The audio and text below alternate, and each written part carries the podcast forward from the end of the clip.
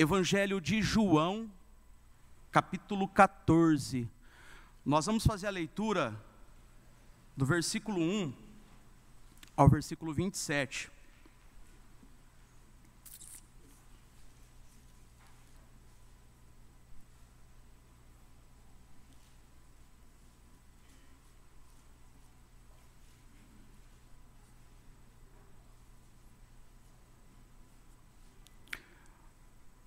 Façamos a leitura. Não se turbe o vosso coração. Credes em Deus, crede também em mim. Na casa de meu pai há muitas moradas. Se assim não fora, eu vou-lo teria dito, pois vou preparar-vos lugar. E quando eu for e vos preparar lugar, voltarei e vos receberei para mim mesmo, para que onde eu estou estejais vós também e vós sabeis o caminho para onde eu vou. Disse-lhe Tomé: Senhor, não sabemos para onde vais, como saber o caminho? Respondeu-lhe Jesus: Eu sou o caminho e a verdade e a vida. Ninguém vem ao Pai senão por mim. Se vós me tivesseis conhecido, conhecerias também ao meu Pai. Desde agora o conheceis e o tendes visto. Replicou-lhe Filipe: Senhor, mostra-nos o Pai, e isso nos basta. Disse-lhe Jesus: Filipe, há tanto tempo estou convosco e não me tens conhecido? Quem me vê a mim, vê o Pai. Como dizes tu, mostra-nos o Pai? Não, não crês que eu estou no Pai e que o Pai está em mim? As palavras que eu vos digo, não as digo por mim mesmo, mas o Pai que permanece em mim faz as suas obras. Crede-me que estou no Pai, e o Pai em mim. Crede ao menos por causa das mesmas obras. Em verdade, em verdade vos digo, que aquele que crê em mim fará também as obras que eu faço, e outras maiores fará, porque eu vou para junto do Pai. E tudo quanto pedirdes em meu nome, isto farei, a fim de que o Pai seja glorificado no Filho. Se me pedirdes alguma coisa em meu nome, eu o farei. Se me amas, guardareis os meus mandamentos.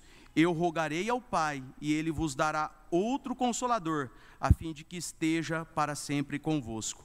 O Espírito da Verdade, que o mundo não pode receber, porque não vê, nem o conhece, vós o conheceis, porque ele habita convosco e estará em vós. Não vos deixarei órfãos, voltarei para vós outros, ainda por um pouco tempo, e o mundo não me verá mais, vós, porém, me vereis porque eu vivo também vivereis. Naquele dia vós conhecereis que eu estou no meu Pai, e vós em mim, e eu em vós. Aquele que tem os meus mandamentos e os guarda, esse é o que me ama, e aquele que me ama será amado por meu Pai. E eu também o amarei e me manifestarei a ele. Disse-lhe Judas, não Iscariotes: De onde procede, Senhor, que estás para manifestar-te a nós e não ao mundo? Respondeu-lhe Jesus: Se alguém me ama, guardará a minha palavra, e meu Pai o amará, e, vive, e veremos para ele e faremos nele morada. Quem não me ama, não guarda as minhas palavras, e a palavra que estáis ouvindo não é minha, mas do Pai que me enviou. Isto vos tenho dito, estando ainda convosco. Mas o Consolador, o Espírito Santo, a quem o Pai enviará em meu nome, esse vos ensinará todas as coisas e vos fará lembrar de tudo o que vos tenho dito. Deixo-vos a paz, a minha paz vos dou, não vos la dou como o mundo a dá. Não se turbe o vosso coração, nem se atemorize. Irmãos, existem vários aspectos da fé cristã que nós poderíamos tratar nesse capítulo 14 do Evangelho de João. Mas nós vamos tratar de algo que ele menciona aqui no versículo 27, que é sobre essa paz que o Senhor nos oferece. Nós vivemos em um mundo cheio de conflitos, né? E todos nós, desde os mais velhos, os jovens, as crianças e até mesmo os, os adolescentes, nós estamos em busca de paz. Mas afinal de contas, qual seria a definição correta do que é paz? Eu creio que se nós fizéssemos um censo aqui hoje, nós teríamos várias opiniões diferentes, várias definições diferentes do que é paz. Começando por um bebê. Muito provavelmente, se um bebê pudesse definir o que é paz, seria algo parecido como o descanso no colo da minha mãe. Uma criança, provavelmente algo como dormir enquanto meu pai ou minha mãe acaricia os meus cabelos. As mulheres talvez chegar em casa, a casa já está limpa e a louça lavada, né? Isso seria paz. Os homens, talvez um final de semana de pescaria com os amigos. A grande verdade é que todos nós temos uma definição do que é paz. E as diversas áreas de conhecimento humano também tentaram definir o que é paz. Na filosofia, por exemplo, os filósofos estoicos, que inclusive são citados no Novo Testamento, usavam o conceito de ataraxia, que significa ausência de perturbação, que alcançamos com o desapego. Na psicologia, e isso a Ana Márcia poderia até definir melhor, é algo como o bem-estar do indivíduo consigo mesmo, paz interior, e também com o outro, a paz social. Na política, a paz é algo parecido com o cumprimento dos contratos sociais, ou seja, a responsabilidade de cada indivíduo na sociedade. Tudo isso porque geralmente a paz está relacionada com a ausência de problemas. E eu queria usar hoje a definição de paz que eu ouvi um certo dia de um adolescente, aproveitando que é dia do adolescente presbiteriano. E ele me disse: paz é quando eu estou longe da minha casa, paz é quando eu estou longe da minha família. Isso para que a gente, como pais de adolescentes, eu também me incluo nisso, a gente possa ficar atento com o ambiente que nós temos oferecido para os nossos filhos e muito mais. O cristianismo que nós temos vivido dentro da nossa casa, dentro do nosso lar. E por incrível que pareça, durante muitos anos que eu tenho trabalhado com adolescentes, tanto como profissional da educação, também em projetos sociais que eu já atuei, e principalmente na igreja, essa foi uma das definições que eu mais ouvi.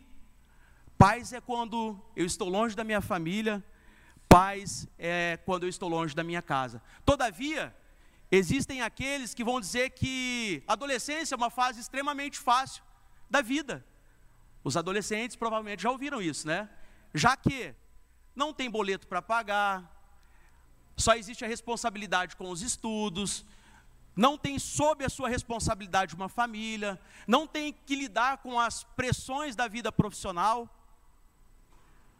Por, por, outro lado, também existem aqueles que afirmam que a, adolescente é uma, a adolescência é uma das fases mais complexas da vida, onde são enfrentados os maiores desafios da vida puberdade seus desafios, baixa autoestima, isolamento e seus desafios. E é nesse sentido que os adolescentes fazem parte das maiores temáticas da atualidade, principalmente da internet. E são o público-alvo alvo de influenciadores. O fato é que a adolescência é uma fase da vida que também tem suas complexidades. E os adolescentes também, como nós adultos, como os velhos que já viveram por mais tempo, também estão em busca de paz. E alguns dados apontam para isso e nos ajudam a entender essa realidade. Por exemplo, um percentual superior de 40% dos estudantes adolescentes admitiram já ter sofrido a prática de bullying, de provocação, de intimidação.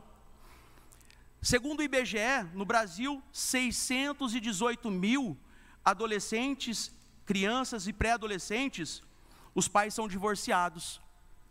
E cerca de 80% desse público de pais divorciados sofrem com chantagens emocionais dos genitores. E essa situação tem um nome para a psicologia: Síndrome de alienação parental. Nos quatro primeiros meses de 2023 foram registrados ao todo 69 mil denúncias e 397 mil violações de direitos humanos de crianças, pré-adolescentes e adolescentes. entre elas violações que envolvem abusos físicos e sexuais. Além de tudo isso, irmãos, adolescentes têm que lidar com o medo que ronda as escolas, que agora se tornaram alvos de ataques daqueles mesmos adolescentes que um dia sofreram com a prática de bullying.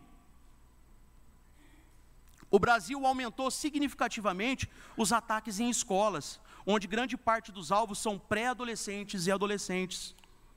Desde 2011, para vocês terem ideia, foram 12 ataques cinco apenas em 2022 e 2023. Isso mostra que isso tem crescido, deixando no total 52 mortos, entre eles adolescentes. Além de tudo isso, há a cobrança dos pais de adolescentes, e isso eu presenciei muito, pelos melhores resultados, pelas melhores notas, para ser aprovado nas melhores universidades. E é claro que, como pais, a gente tem que ter esse zelo e esse cuidado. Contudo, tudo isso culmina em guerras interiores e, consequentemente, na falta de paz. E os nossos adolescentes cristãos fazem parte, eles estão inseridos nessa realidade da nossa sociedade. E o mais preocupante de tudo isso, para que nós, pais de adolescentes, possamos ficar atentos, Segundo a OMS, o suicídio é a segunda principal causa de morte entre adolescentes e jovens com idade entre 15 a 29 anos. E isso exige a nossa atenção, a atenção dos pais, pois estes sentimentos são silenciosos e muitas vezes nós não percebemos. Porque esse adolescente, essa pessoa, ela demonstra uma felicidade no dia a dia que interiormente ela não está vivendo. E o problema é ainda pior e mais intenso para os nossos adolescentes, adolescentes cristãos, que estão inseridos nessa cultura de desempenho, resultado e cobrança, e precisam lidar com essas problemáticas sem perder os princípios e valores e ainda manter a paz. Os pais, por outro lado, com todas as demandas da vida e por serem pais de adolescentes, também acabam perdendo a paz. Será que o meu filho está bem lá na escola? Será que a, a escola, o colégio reforçou a segurança? Será que eu posso deixar o meu filho ir para o trabalho em paz? Mas a grande verdade, irmãos, é que em meio a um mundo em conflitos, todos nós, velhos, adultos, jovens, adolescentes, estamos em busca de paz. E uma definição para a gente refletir, a partir da perspectiva bíblica, a paz é como alguém dormindo tranquilamente em um barco durante uma grande tempestade. Isso mostra para nós que o modelo de paz que o Senhor nos oferece e da perspectiva bíblica é uma paz que é possível meio em meio a todos esses conflitos, a toda essa realidade, a toda essa problemática. Portanto, é extremamente relevante falar de paz para a adolescência e paz para a vida. E para entender melhor essa temática, esse assunto, nós precisamos entender melhor o texto que nós acabamos de ler e o que ele tem a ver com paz. Como eu falei, esse texto aqui a gente poderia explorar várias coisas da nossa doutrina cristã, porém nós vamos nos deter a esse assunto, a essa temática da paz. O Evangelho segundo João é dividido em duas partes principais. A primeira parte, que vai do capítulo 1, versículo 19, até o 12:50 é muitas vezes chamada de o livro dos sinais. Todos os milagres citados no livro estão nessa parte. A segunda parte, conhecida como livro de glória, começa com a última ceia lá no capítulo 13, onde Jesus anuncia que o traidor, onde Jesus anuncia que Pedro ia o negar, e passa para o discurso de despedida, capítulos 14 ao 17 e termina com a narrativa da paixão e ressurreição de Cristo, capítulo 18 ao 20. Interessante, irmãos, que desde o primeiro capítulo, o Evangelho segundo João apresenta Jesus como Deus presente na criação, um Deus transcendente. Ele era o Verbo, no princípio ele estava lá. E um Deus encarnado, o Deus imanente, que está perto do seu povo, que está perto da sua igreja, que está perto de nós e que nos dá paz. No versículo 1, a palavra turbe, que é usada aqui, esse verbo é, é usado no grego, o verbo que é usado aqui no grego é teracesto, da raiz tarasso, que tem o significado de perturbar ou agitar como as águas. Essa mesma raiz tem outras incidências também no Novo Testamento, como por exemplo, em João 5:7, respondeu-lhe o enfermo: Senhor, não tenho ninguém que me ponha no tanque quando a água é agitada. Lucas 1,12, vendo Zacarias, turbou-se, também desse mesmo verbo. Lucas 24, 38, mas eles lhe disse: Por que estáis perturbado? E por que sobem dúvidas ao vosso coração? Os discípulos, irmãos, estavam tão agitados e perturbados com tudo aquilo que o Senhor havia anunciado a eles no capítulo anterior, no capítulo 13, que ia acontecer, que eles questionaram até mesmo questões que o Senhor já havia dito e, e lhes ensinado. Tomé, por exemplo, disse-lhe: Senhor, não sabemos para onde vais, como saber o caminho? Jesus já havia anunciado a eles que ele era o caminho para onde ele ia. Filipe replicou-lhe: Senhor, mostra-nos o Pai, e isso nos basta. Jesus também, lá no capítulo 12, também tinha falado sobre isso. Quem vê a mim, vê aquele que me enviou. Judas lhe disse, não Iscariotes: De onde procede, Senhor, que estás para manifestar-te a nós e não ao mundo? Judas entendeu corretamente a afirmação de Jesus, mas suas expectativas em relação ao Messias provavelmente incluíam um triunfo político. Eugene Peterson, na Bíblia, a mensagem, usa uma paráfrase que nos ajuda na compreensão desse versículo 1, onde ele diz: não permitam que esta situação os aflija. Vocês confiam em Deus, não confiam? É como se Jesus dissesse: Olha, eu elaborei o plano, vocês confiam nesse plano, não confiam? Eu já havia anunciado o plano para vocês. E nós vamos refletir sobre essa paz que ele oferece no versículo 27 e que é apontada ao longo do capítulo 14 e que traz paz ao coração dos discípulos ali naquele momento e aos discípulos de todas as gerações, inclusive nós hoje. Assim como discípulos, irmãos, há momentos da nossa vida que, mesmo conhecendo todas as promessas de Deus, tudo aquilo que o Senhor anunciou na Sua palavra, ficamos perturbados com as situações que nos cercam e muitas vezes nós perdemos a paz. Isso porque existem algumas causas Primeiro, a nossa condição humana, nós somos pecadores, somos limitados. O homem se distanciou do seu Criador, sofremos com medo, com ansiedade, com injustiças, e tudo isso tira a nossa paz. Perdemos o nosso referencial eterno, buscamos cada vez mais as coisas deste mundo, vivemos de resultado, de performance, e isso tira a nossa paz. Buscamos garantias em um mundo sem garantias, sem respostas. Vivemos em um mundo materialista, baseamos a nossa espiritualidade naquilo que nós vemos, nos sinais, e quando eles não acontecem, nós também perdemos a nossa paz. O que Jesus está propondo aqui nesse versículo 27, quando ele fala sobre paz, na verdade é o modelo de paz baseado na confiança nele e nas suas promessas e não baseado nas circunstâncias e nos momentos difíceis. As circunstâncias, os momentos difíceis, não pode ser o nosso termômetro de espiritualidade.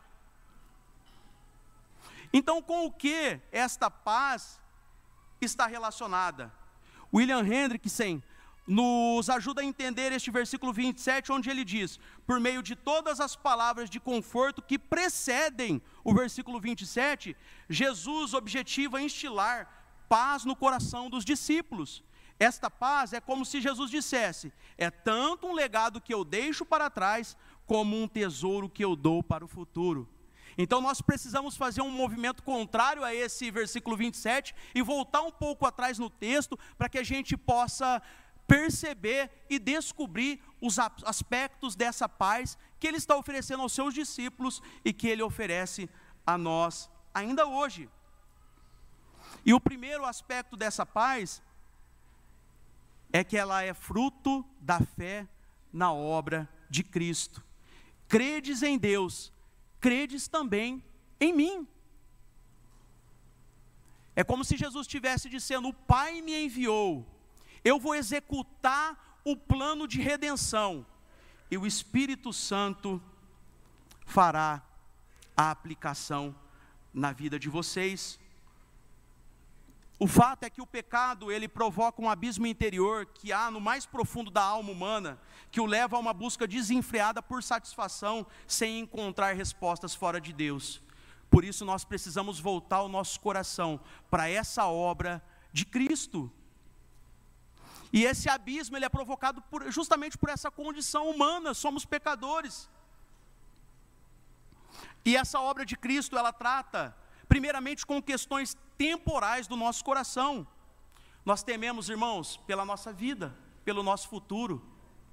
Nós também tememos pela vida dos nossos filhos, adolescentes. O que será do meu filho daqui 10 anos, 20 anos? Nós tememos. Isso porque nós somos humanos. Justamente por conta dessa nossa condição humana. Mas através dessa obra de Cristo nós conseguimos entender que o futuro dos nossos filhos, o nosso futuro, é um futuro baseado nas promessas de Deus. E quando nós entendemos isso, nós conseguimos vencer o medo.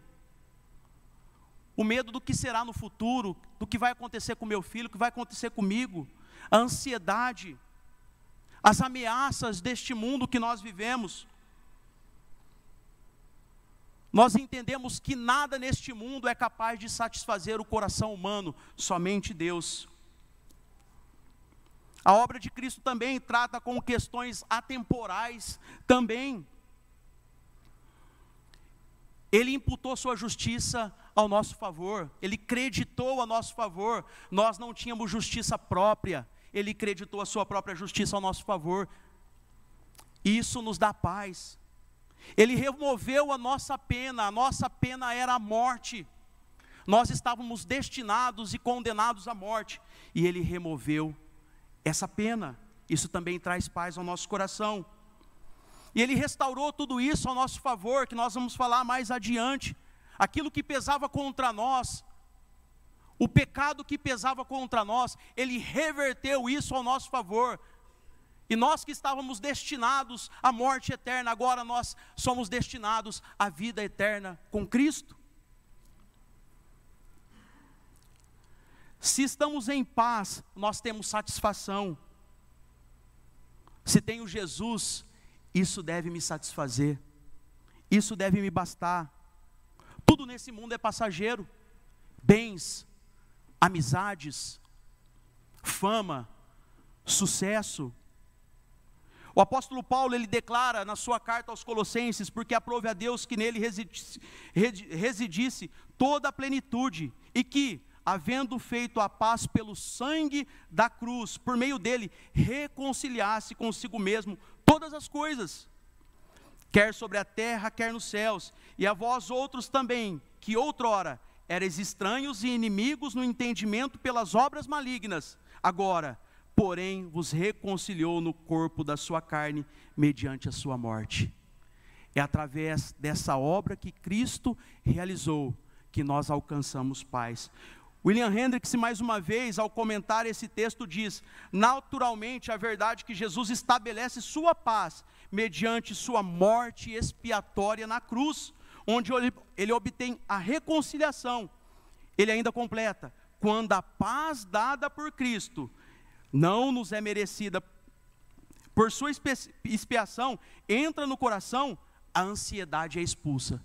E juntamente com ela, tudo aquilo que tira a nossa paz. O medo pelo futuro dos nossos filhos, o medo pelo nosso futuro, o medo da perseguição, o medo de a, econo a economia colapsar, o medo que nos assombra, tudo isso é expulso do nosso coração. Nem que estejam temerosos, literalmente, nem permita que seu coração fique temeroso. Uma oração feita por Agostinho, um dos pais da igreja, nos ajuda a entender esse aspecto da redenção que promove a paz no homem, onde ele orou dessa forma: Tarde vos amei, ó beleza tão antiga e tão nova, Tarde vos amei, eis que habitáveis dentro de mim, e eu lá fora procurar-vos. Disforme, lançava-me sobre estas formosuras que criaste. Estáveis comigo, e eu não estava convosco. Retinha-me longe de vós, aquilo que não existiria, se não existisse em vós. Porém, chamaste-me com uma voz tão forte que rompeste a minha surdez, brilhaste, cintilastes e logo afugentaste a minha cegueira. Exalaste perfume, respirei-o, a plenos pulmões, suspirando por vós. Saboreei-vos, e agora tenho fome e sede de vós. Tocaste-me e ardi no desejo da vossa paz. Ele está declarando exatamente isso, que ele procurou em tudo neste mundo, na criação, e não encontrou essa paz, a não ser através da obra que Cristo realizou. Portanto, é através dessa obra de Cristo, quando nós entendemos, é que nós desejamos esta paz, e nós podemos ter essa paz com Deus. E para isso nós precisamos orientar o nosso coração na perspectiva da redenção para alcançar essa paz. E entender que nada nesse mundo vai ser capaz de satisfazer o nosso coração. Podemos buscar em tudo e em todos, nós não encontraremos a paz, é somente em Cristo. Portanto, temos paz baseado na obra redentora de Cristo. João Calvino, ao comentar esse versículo, ele diz: O Filho de Deus, pois que é Jesus Cristo, aponta para si como o objeto para a qual nossa fé deve direcionar-se e por meio do qual ele facilmente encontrará aquilo em que possa repousar, ou seja, estar em paz, pois ele é o genuíno Emanuel, que nos responde no íntimo assim que o buscamos pela fé. É um dos artigos de nossa fé, que a mesma deve ser direcionada para Cristo, somente, para que não vagueie por veredas estranhas, e que a mesma deve estar fixa nele, para que não oscile no meio das tentações. E é isso que acontece quando a nossa fé, ela não está em Cristo, quando nós estamos buscando paz, não em Cristo, ela oscila em meio as tentações. E aí nós podemos partir para um segundo aspecto dessa paz. Nós temos paz com Deus, nós temos paz no mundo, porque não somos cidadãos deste mundo. Versículo 1: Na casa de meu pai há muitas moradas.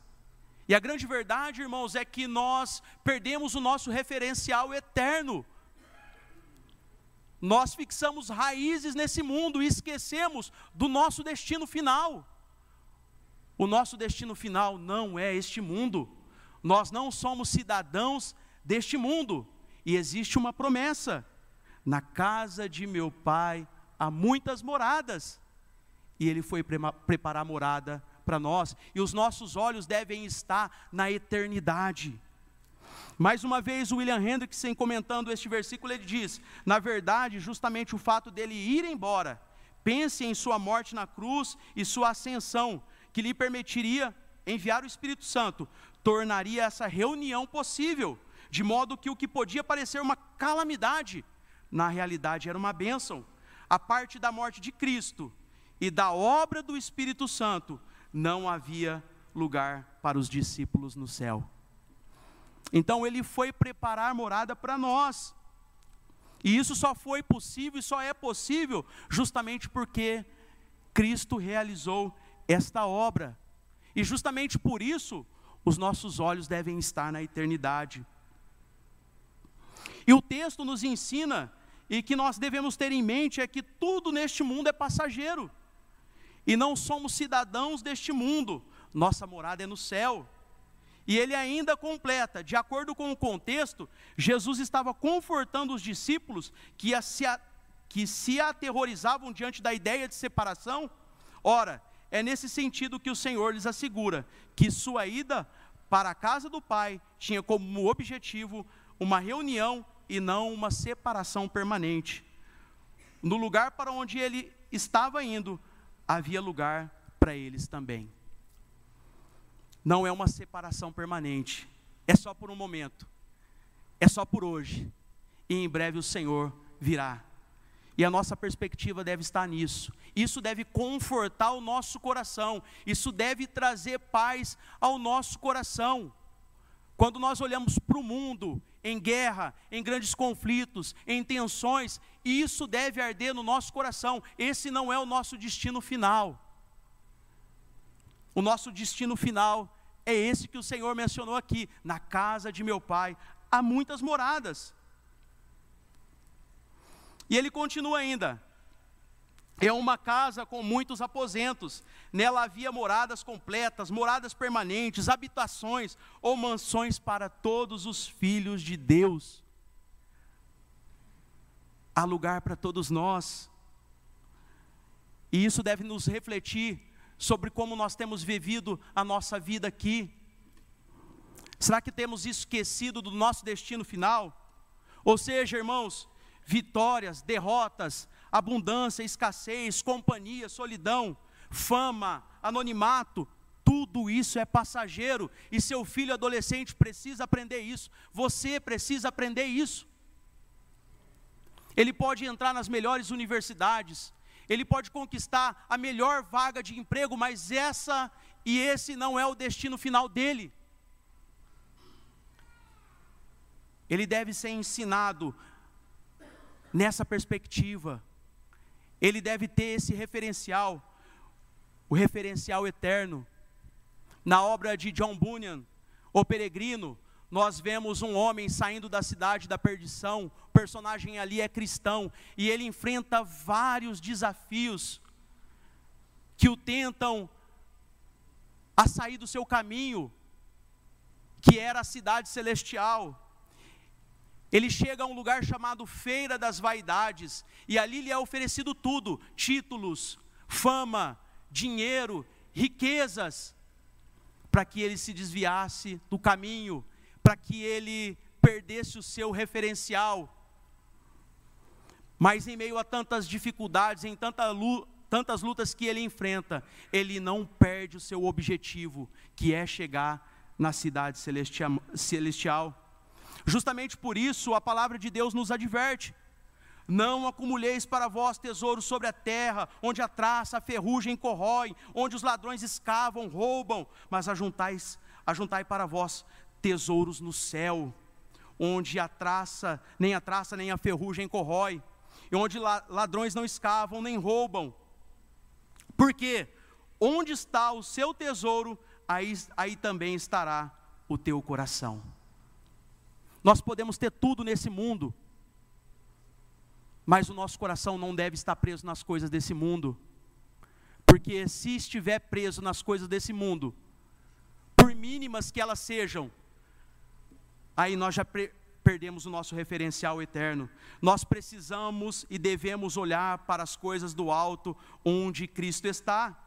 É isso que o apóstolo Paulo também fala na sua carta aos Colossenses. Portanto, se foste ressuscitado juntamente com Ele, buscai as coisas do alto, onde Cristo vive, assentado à direita de Deus. A nossa vida está oculta com Cristo. Podemos entender que a nossa realidade final, que é fruto da nossa vida com Deus, não é essa vida que nós vivemos aqui na terra a nossa vida deve estar, os nossos olhos devem estar fitados em Cristo, na eternidade, porque tudo aqui nesta vida é passageiro. E aí você pode me perguntar, mas quais as garantias, ou qual a garantia que nós podemos ter paz nestas coisas? E aí, terceiro e último aspecto dessa paz, essa paz ela repousa no penhor, ou seja, na garantia do próprio Deus. Versículo 16 a 18: Eu rogarei ao Pai, e ele vos dará outro consolador, a fim de que esteja para sempre convosco, o Espírito da Verdade, que o mundo não pode receber, porque não o vê nem o conhece. Vós o conheceis, porque ele habita convosco e estará em vós.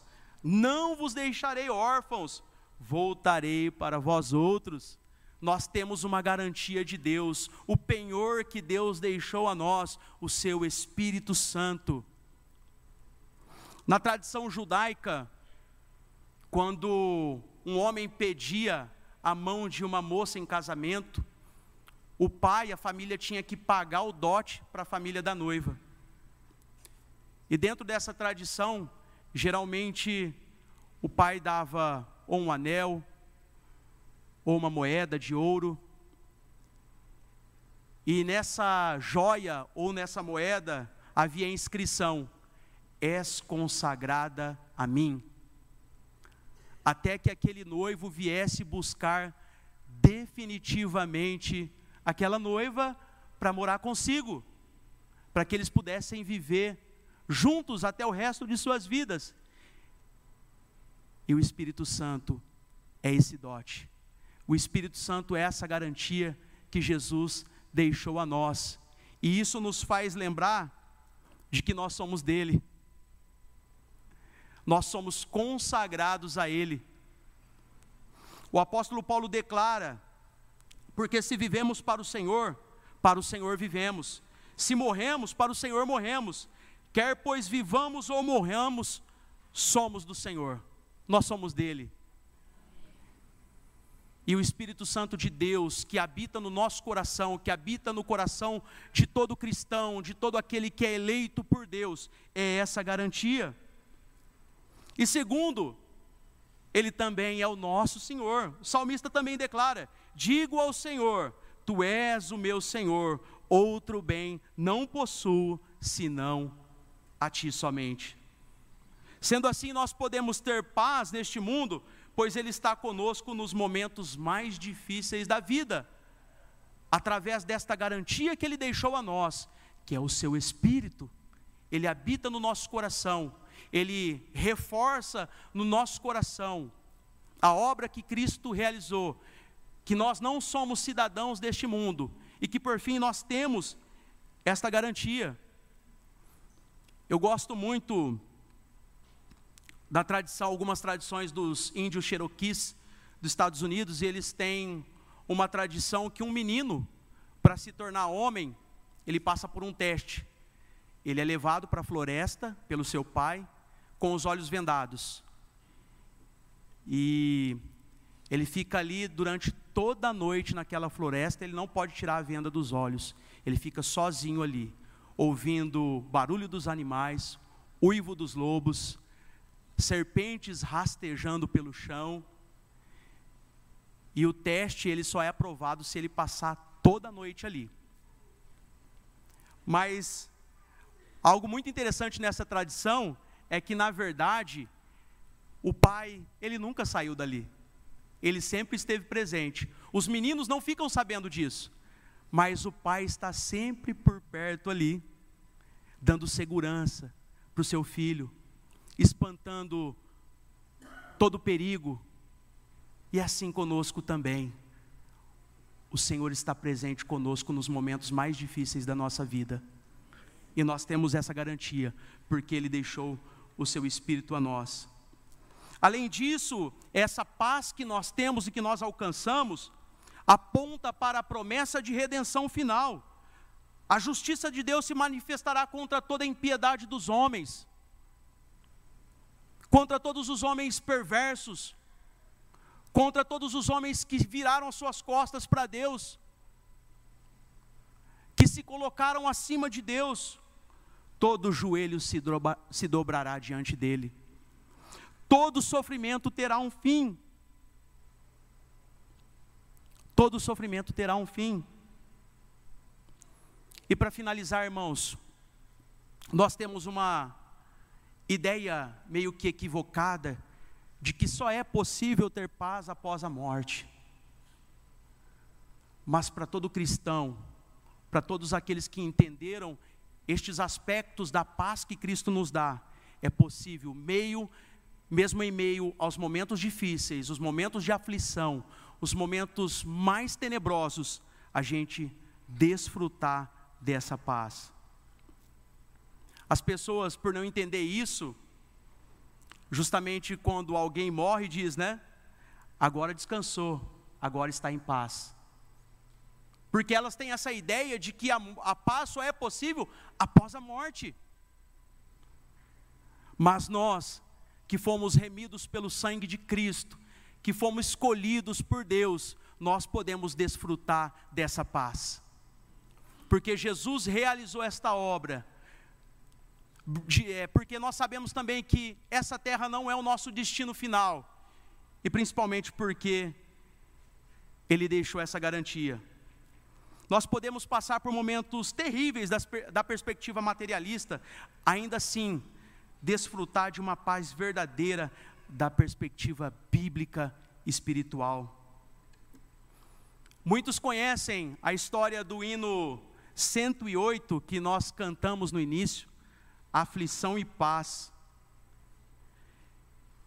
A tradução, na verdade, do inglês desse hino é: Está tudo bem com a minha alma. Esse hino foi escrito por Horatio Gates Spafford, um advogado presbiteriano de Chicago. E você deve pensar que para escrever um hino, Eu sou feliz, o autor deveria ser um homem muito rico, estava passando por um momento maravilhoso e com tudo dando certo na sua vida. Mas esta frase, se dor a mais forte sofrer, sou feliz com Jesus, mostra algo totalmente diferente. A verdadeira história é que Horatio Gates Spafford, que nasceu em 1828, casou-se com uma jovem chamada Anna Tuben Larsen. Em 1870, Horatio e Ana já tinham um filho chamado Horatio também, e três filhas, N, Med e Bessie. Mais tarde teria uma outra filha chamada Taneta. Nesse mesmo ano, em 1870, seu filho de apenas quatro anos morreu em consequência de uma febre muito forte. E a família Spafford sofreu muito com esse primeiro impacto. E no dia 9 de outubro de 1871, acontece um dos maiores incêndios da história dos Estados Unidos. Esse incêndio matou cerca de 250 pessoas, deixando quase 90 mil pessoas desabrigadas. Horácio teve uma grande perda financeira.